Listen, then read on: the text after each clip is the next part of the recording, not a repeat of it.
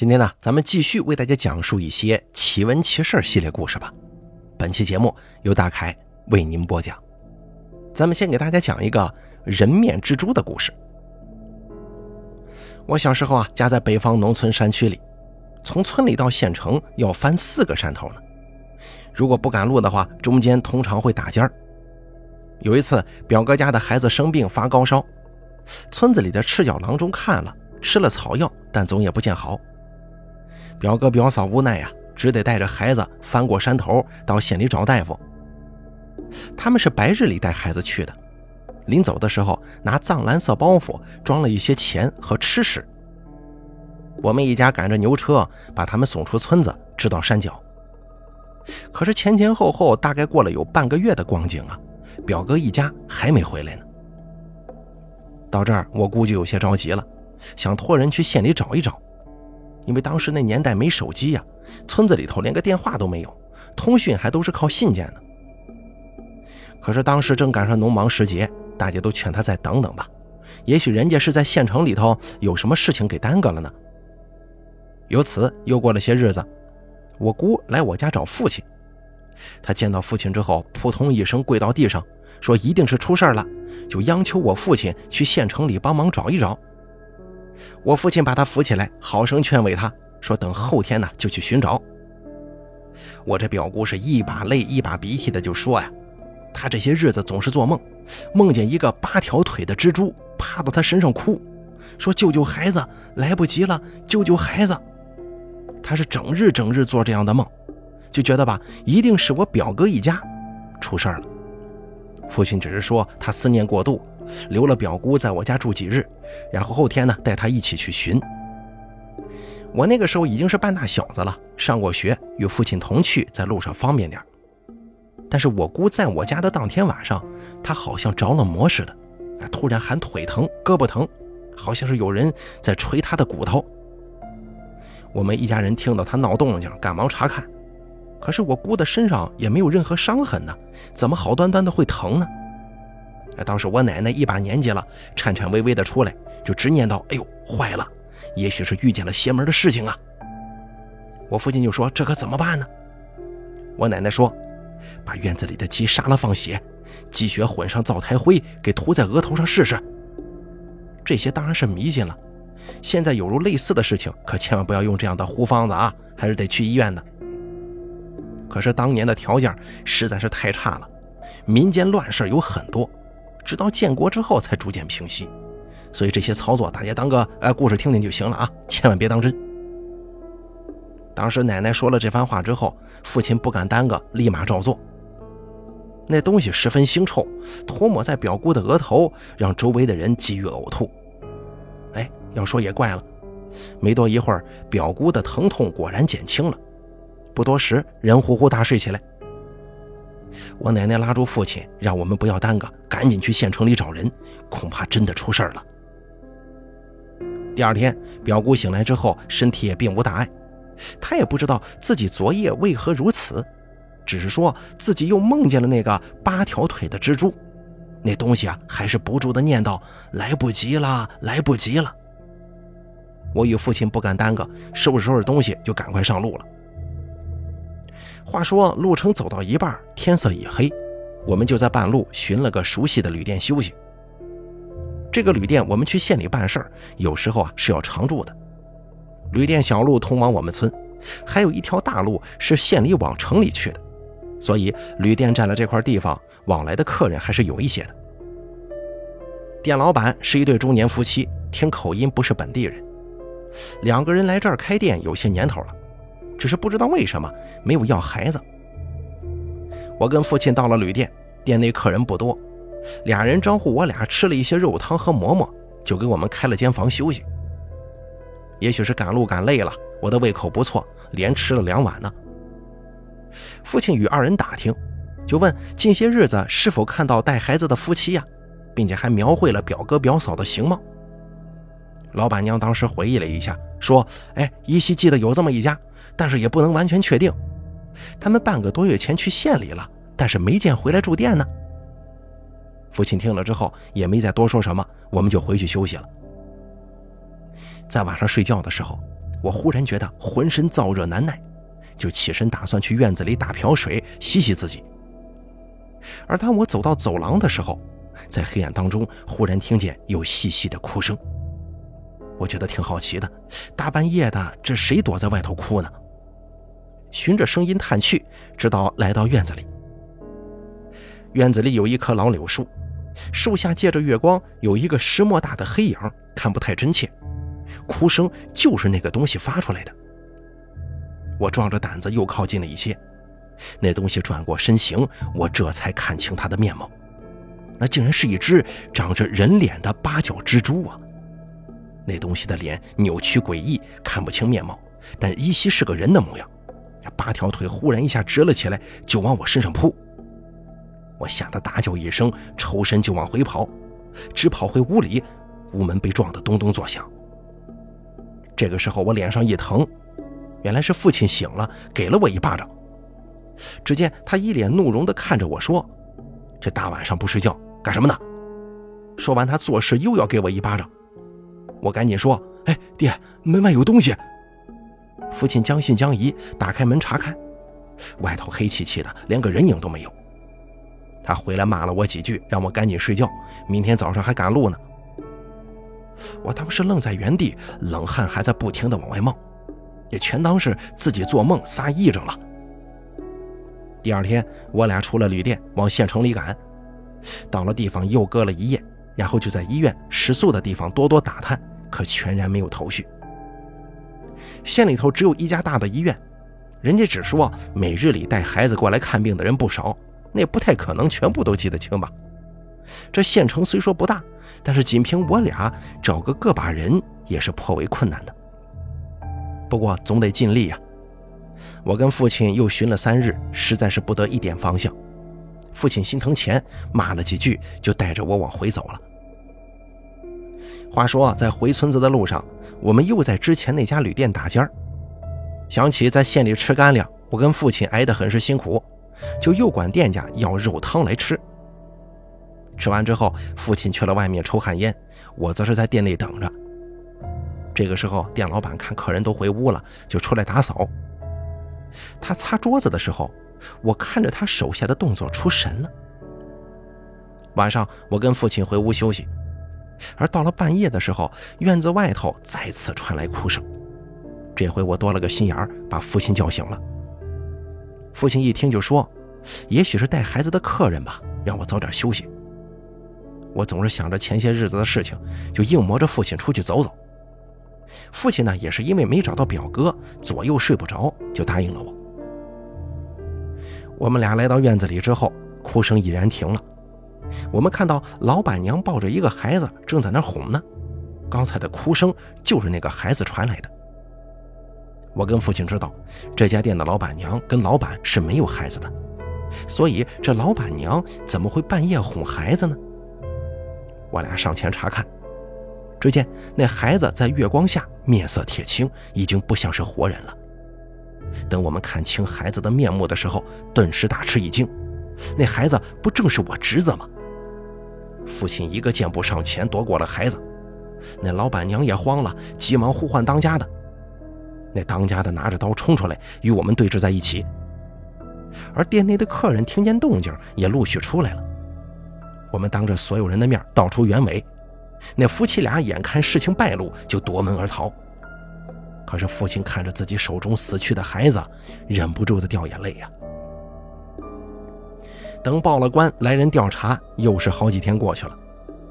几番搜查，表哥表嫂的尸体在柳树的树坑下挖了出来。这两具尸体横竖落在一块腿上跟胳膊上的肉被剃了下来。我探头往坑里看去，那样子可不刚好就是我看到的那个八角蜘蛛吗？办案的人说。那夫妻俩的后厨发现的肉，好像也不是什么好肉。我们一听，啥都明白了，都把胆汁给吐了出来。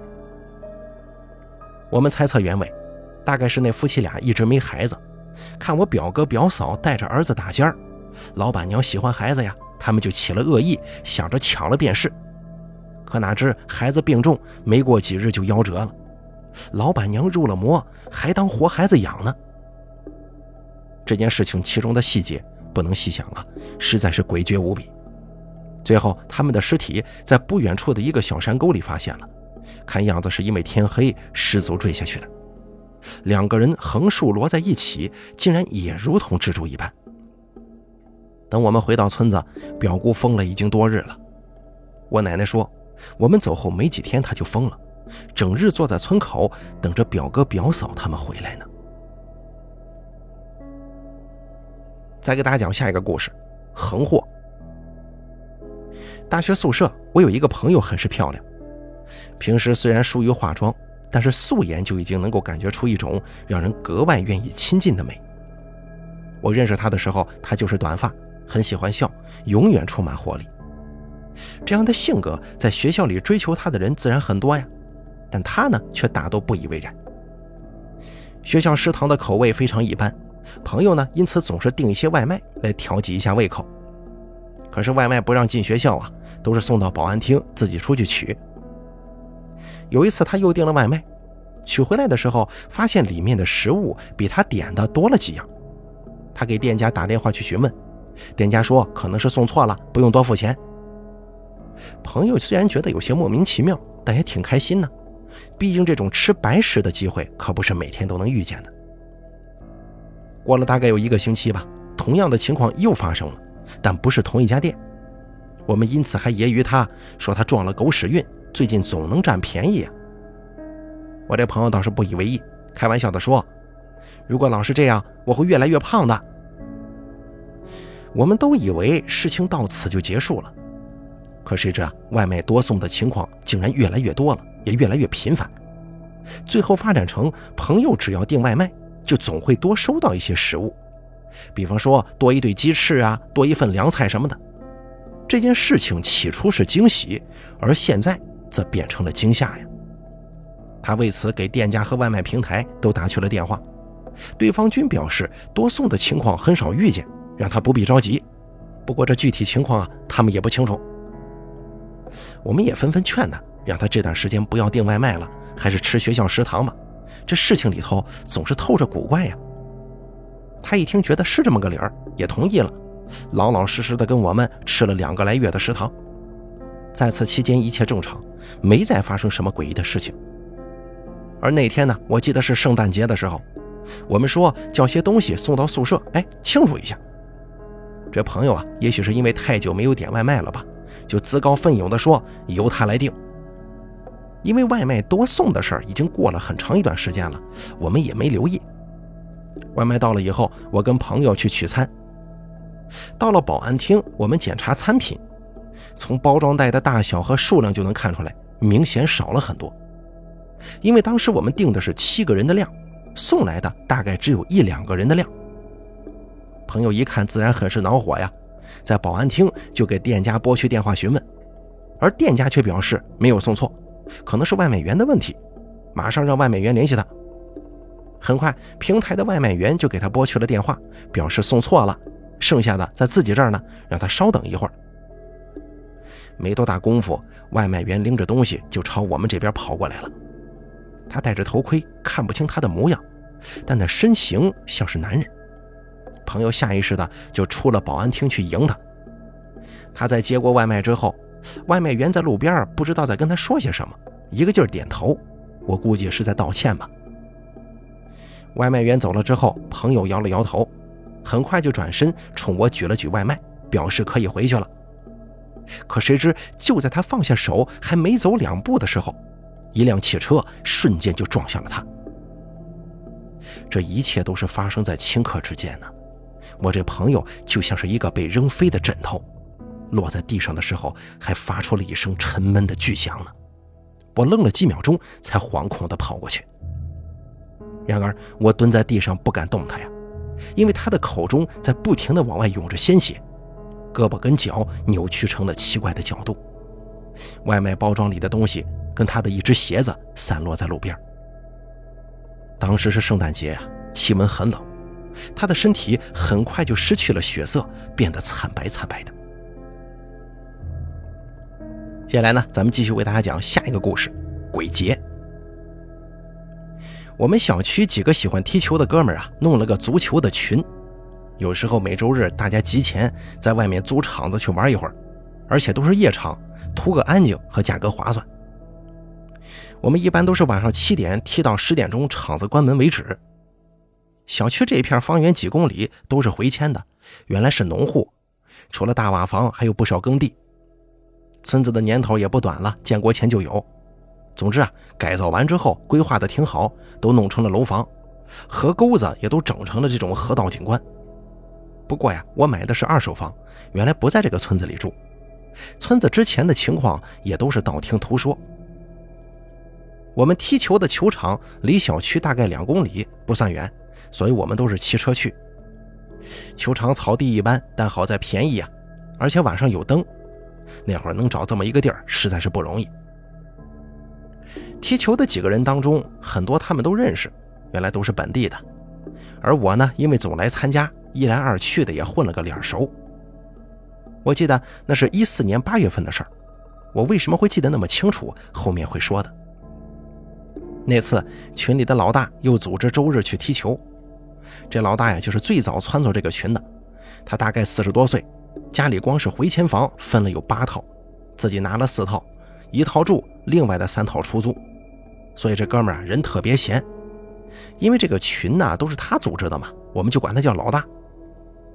到了周日那天，我们从小区骑车往那边走，出门的时候天有点擦黑了。我正骑着车呢，旁边的一个人拍了我一下，我一回头，发现是一个三十多岁的爷们儿，小胡子，脑门正亮。那爷们儿就说：“踢球去啊！”我脑袋懵了一下，因为我对这个人没印象。我一边骑车一边说：“哦，你也是华宁小区的吗？咱球场见过呀。”那个人点了点头说：“啊，我附近的，咱们球场见过。”我刚想回话呢，可正好前面一个黄灯，我就猛地蹭过去了。到了前面，我说：“等会儿，老哥啊！”可是，一回头，那个人没了。我就琢磨着是不是有岔路啊？老哥抄近道，你也没跟我说一声，这人太不够意思了。反正我也没多想，就直奔球场了。到了那儿之后，老大他们都在，但是没踢球，好像是在交涉着什么。对面也有一波人。我凑过去，看见对面那个带头的，正是我骑车的时候跟我搭话的那个老哥。他冲我笑了笑，我也向他回应了一下。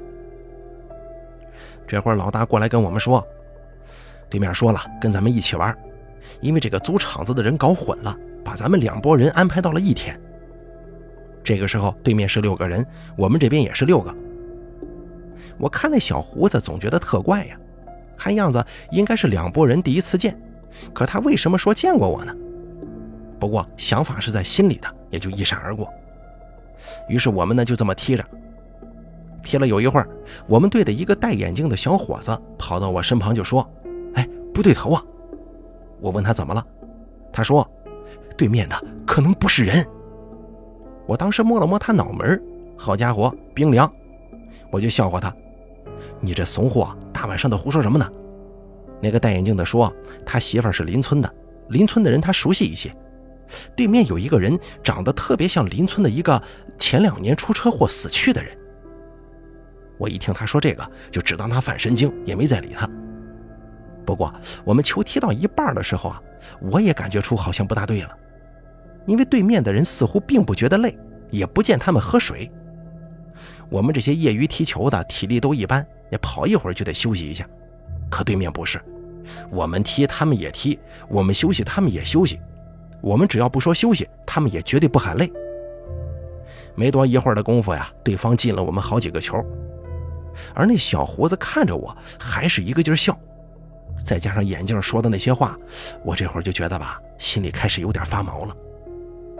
这个时候，我们这儿又被进了一个，老大有点面子挂不住啊，一脚开大了，直接把球踢到了护栏外头。然后我跟眼镜就去外头找球，而这球场外头黑咕隆咚的，都是大荒地，地上全是杂草，还有挖的排水沟。打着手机的灯找了半天，愣是没找见。这个时候，眼镜在那边喊：“有了！”然后我手里猛地接过了一个球，这个球像是从水里捞出来的，又湿又腻。我也不嫌脏，还往衣服上蹭了蹭，才往回拿。之后我们回去又踢了一会儿，可对面实在是太厉害了，我们完全跟不上。最后实在累得不行，老大就说：“哎，撤了吧，咱们下回再说。”我收了球，到门口停车棚，对面那小胡子过来跟我们聊天，说下次要踢呀，提前打招呼，街里街坊的别见外。老大爷一个劲儿点头，不说话。没过一会儿，小胡子又凑到我这边来了，说自己也要回去，还问我要不要一起呀，顺路。老大搭话说找我还有事儿，改天再约。然后拉着我就说：“赶紧骑车回吧。”再之后，我就看见小胡子他们那波人出了球场，往夜色里去了。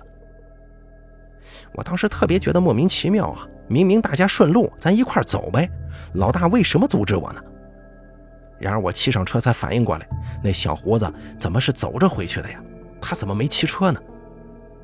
我想着就要回头再看看，可是老大一把把我的脑袋给拨了回来，低声说：“别回头。”骑车赶紧走，然后我们几个就闷头骑车往回奔。到了小区的保安厅，老大才松了口气。我说：“你们这是咋了？咱们六个老爷们有什么可怕的？”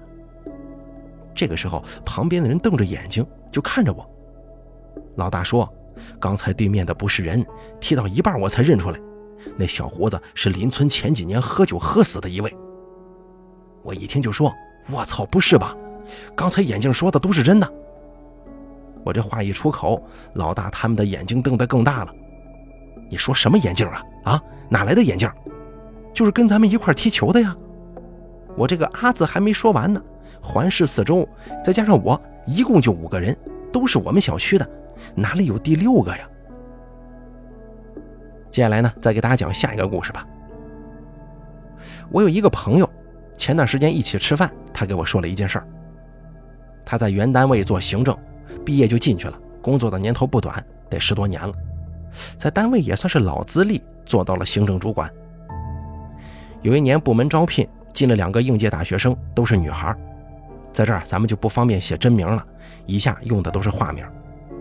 其中一个叫林薇，是重点大学毕业的，小姑娘人很漂亮，干事麻利，家里条件也不错，好像是做什么古玩生意的，小脸长头发。身条也好，笑起来眼睛弯弯的，特别勾人。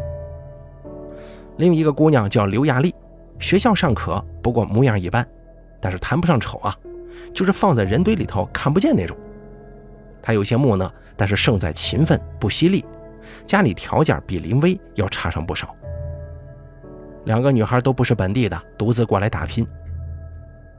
林薇呢，我朋友本来不想要她。因为觉得小姑娘太漂亮了，条件太好，一个是放在行政打杂有点耽误人，另一个呢，哎，她确实有点私心，手下有个模样太招人的，担心后面有什么问题给自己惹事儿啊。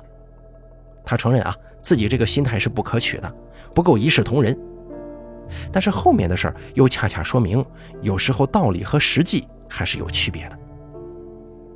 主管领导对林薇很是满意。我朋友也无可奈何，就把她给招进来了。通过实习，两个女孩的特点更加鲜明了。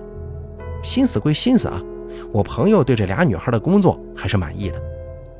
难能可贵的是，两个女孩的关系也不错。行政部门嘛，事情比较复杂，看似简单，但是需要心思特别细。特别是有时候开大会，要为领导准备材料啊，布置会场什么的，都需要行政做好统筹工作。还有就是为部门做招聘和核对打卡等工作，这玩意儿可容易得罪人呢。这样的环境之下，部门内部很容易出现些矛盾。新来的两个女孩倒是很让人意外。我朋友说，工作的第一年，两个女孩关系一直不错。他作为领导，周末休息或者加班结束，也会组织部门吃吃饭、玩一玩。总之啊，事情起初的时候都很顺利。到了第二年，林薇啊，大概是有男朋友了，部门活动参加的也开始少了。我朋友很注意观察，也旁敲侧击地问过，主要是担心他的对象是单位内部的，怕引起啥不好的问题啊。但是林薇心思很细，口风又严，一直说只是最近家里事情多。这样我朋友更怀疑林薇的对象应该是单位内部的人呢，否则这事儿没必要这么藏着掖着吧。有一次单位竞标需要做标书，事情很重要啊。领导让行政帮竞标部门准备材料，点名让林威多参与，多接触单位的主要工作。由此，我朋友就把工作交给林威负责了，而亚丽呢，主要把分内的工作做好就行。亚丽的脾气好一些，林威整理材料的时候，亚丽也帮了不少的忙。这并非是我同事本意啊，他想点拨一下，但又觉得让那小丫头碰碰钉子也好。最后果不其然，标书拿下之后，领导特别表扬了林威，但是只字未提亚丽，还特别给林威发了奖金呢。我朋友后来专门找到亚丽，想借此教教她，可谁知道亚丽丝毫看不出有不开心的地方，反倒弄得我朋友怪尴尬的。由此啊，他也就不再管了。工作就这么继续。后来林威忽然过来说请假，理由是家里人生病，需要休息照看一段时间。这事儿在单位普通员工能请下来的基本没有。我同事看林威工作一直挺努力。就硬着头皮帮他和领导报批去了。进了领导办公室，说了情况，还特意说了些好话。领导也没说啥，无非就是工作别耽误啊，在家没事也跟进一下就行。就这样，林威休假了，亚丽接手了部分林威的工作。没过几天，恰逢妇女节，单位给女员工发了不少吃喝用的东西，林威自然也有。我朋友就合计着吧，下班以后顺路给林威捎家去。结果当天做工资表，行政加班的比较晚。我朋友开车带亚丽回家，顺便把东西给林威送过去。他给林威发了条短信，对方没回，估计应该是在忙啊，没看手机。到了林威家楼下，朋友找好了地方停车，担心贴条啊，就让亚丽拿着东西上去。过了一会儿，亚丽回来了。我朋友当时就觉得亚丽的表情不太对呀，聊天也心不在焉的。但是后面的事情谁能想到呢？他现在回忆一下，当时这个亚丽应该是看到了什么东西。林威返岗之后，关系跟亚丽反而更近了。我朋友老看见他俩在楼道里嘀咕事情。干了这么多年行政，我同事倒是第一次遇见部门那么和谐的。他当然也乐得清闲。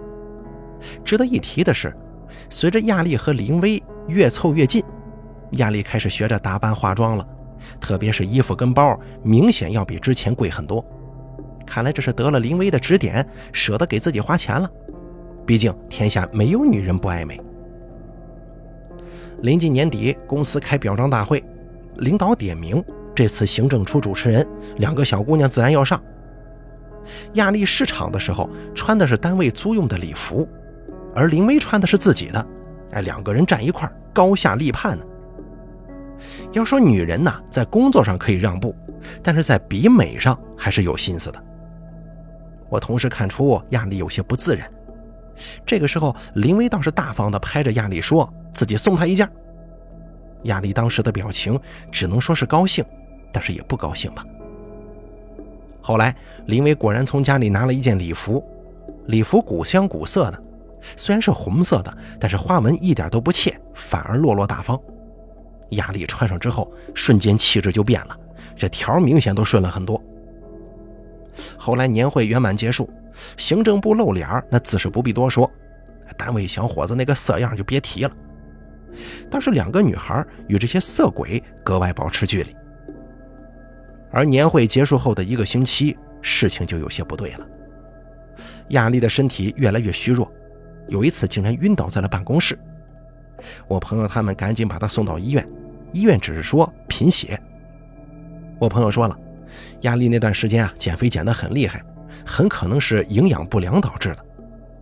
然而亚丽并没有就此打住，愈演愈烈。中午吃饭那是浅尝即止，没吃几口就去按时跑步了。我朋友就担心呢，他是不是在年会的时候受刺激了，就找他谈话。然而事情似乎并没有这么简单，亚丽根本听不进去，而且不承认自己有问题。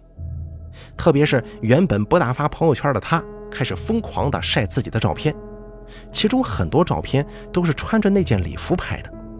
反正无论如何，照片中的亚丽确实变漂亮不少啊。可是亚丽的身体着实让人担心，最终亚丽不得不停薪留职，在家休息一段时间。要说领导对行政部也真是照顾，亚丽的停薪留职居然也能批下来。可吓人的是，大概一个月之后，单位接到通知，亚丽居然在出租屋去世了，是猝死。亚丽的家人过来办后事，单位领导还出了丧葬费。你看，挺好的一姑娘，说没就没了。我朋友说到这儿，手都有些发抖啊。之后就是春节，春节后林薇的状态很不好，毕竟朋友暴毙这种事儿，是个人都会有影响。可是我朋友却发现，林薇不是那种忧伤的状态不好，更像是怕鬼。挺时髦的一小姑娘，莫名其妙的买了很多辟邪的东西。我朋友为此说了她几句，林薇有所收敛，但整日整日的也没了之前那种朝气。有一次准备会议材料，他居然打印错了版本，为此领导很是恼火，把林薇叫进办公室，单独说了好久啊。林薇出来就一直哭，我朋友劝了他半天无果，也任由他去了。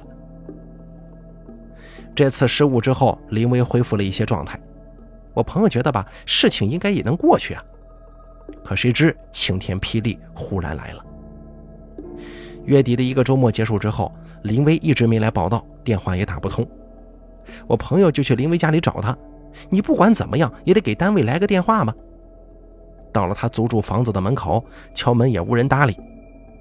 林薇是租的一整套，并非合租，这下子算是彻底失联了。我朋友总觉得事情很蹊跷啊，正犹豫着要不要报警，但是这种单位的事情报警，又担心小题大做。被领导知道了，因为影响公司风评会被骂的。他索性就在门口拨通了领导的电话，汇报了情况。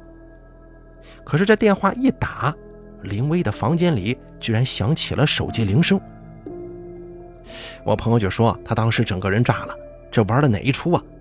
他又敲了敲门，可还是没人接。我朋友肯定想到那种事情了呀，他也一发狠，索性报了警。发现这样的事情，他横竖好不了，索性鱼死网破，也省得将来自己被人穿小鞋。他报警的时候，脑袋里想的居然是亚丽。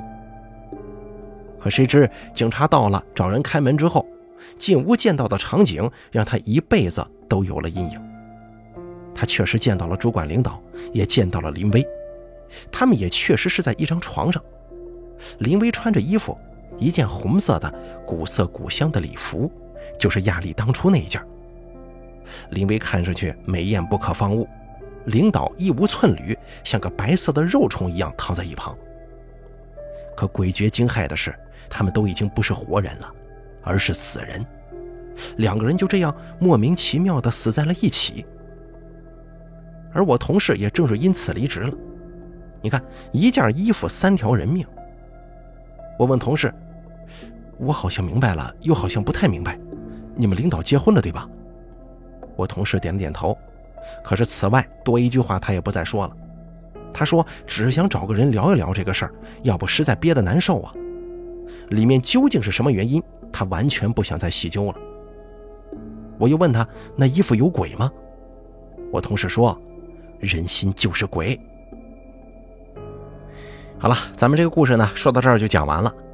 可能这个故事大家听得有点懵啊。那么是不是可以这么理解呢？意思就是亚丽撞见了林威跟领导搞在一起了，亚丽以此威胁了林威，可能是以告发为由来讹钱呢。而同事眼中看到当初两个人在一块聊天，或许就是商量这个钱的事儿呢。所以后头啊，亚丽就有钱了，哎，忽然之间买各种各样的包啊、衣服什么的。林威怕事情败露啊，在这个礼服上做了手脚，想办法把亚丽给害死了。可能最后吧，就导致这个亚丽的鬼魂心有不甘来索命，所以最后才出现林薇跟领导在床上死去的那一幕。而故事当中的那个同事，他说的最后一句话就是“人心就是鬼”，是不是可以理解为两个人是因为贪婪呐或者欲望啊才害了自己呢？当然了，这个理解不一定对啊。大家有什么看法，可以在评论区留言说一说。咱们下期节目不见不散。